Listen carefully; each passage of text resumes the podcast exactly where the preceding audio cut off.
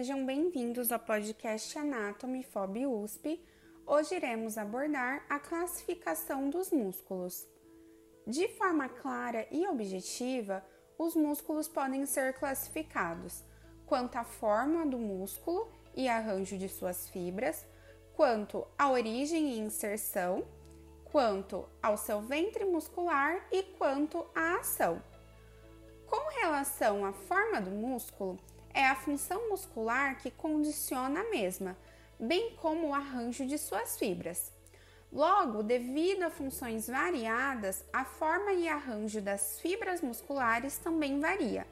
De modo geral, os músculos possuem fibras dispostas paralelas ou oblíquas à direção de tração exercida pelo músculo. Quando nos referimos à disposição das fibras paralelas, essas podem ser encontradas em músculos longos, onde se predomina o comprimento.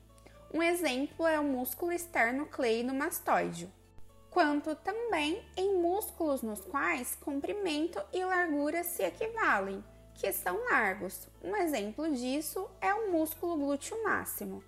Em músculos longos, é comum suas fibras convergirem em direção aos tendões de origem e inserção, de tal forma que na parte média do músculo tem maior diâmetro que nas extremidades. Por isso, seu aspecto característico é fusiforme. Já nos músculos largos, as fibras podem convergir para um tendão em uma das extremidades, tomando então um aspecto de leque. Exemplo é o músculo peitoral maior. Já com relação à disposição das fibras oblíquas, Músculos onde essas fibras são oblíquas em relação aos tendões são denominados peniformes, pois essa disposição lembra uma pena. Se esses feixes musculares se prendem apenas a uma borda do tendão, denomina-se unipenado.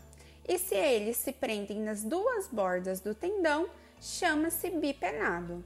Em sua classificação quanto à origem, quando os músculos se originam de mais de um tendão, se diz que apresentam mais de uma cabeça de origem, sendo classificados em bíceps, tríceps ou quadríceps.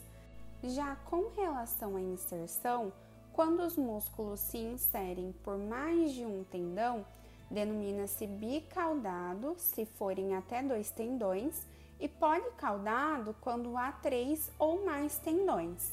Sua classificação em relação ao ventre muscular está relacionada a alguns músculos apresentarem mais de um ventre, com tendões intermediários situados entre eles, sendo chamado de digástrico quando apresenta dois ventres e poligástrico os que apresentam um número maior. Quanto à ação muscular, dependendo de sua ação principal, resultante da contração do músculo, o mesmo pode ser classificado como flexor, extensor, adutor, abdutor, rotador medial, lateral, etc. Além disso, quando um músculo é o agente principal na execução de um movimento, ele é um agonista já quando o músculo se opõe ao trabalho de um agonista, chama-se antagonista. E quando um músculo auxilia um agonista trabalhando em conjunto, ele é sinergista.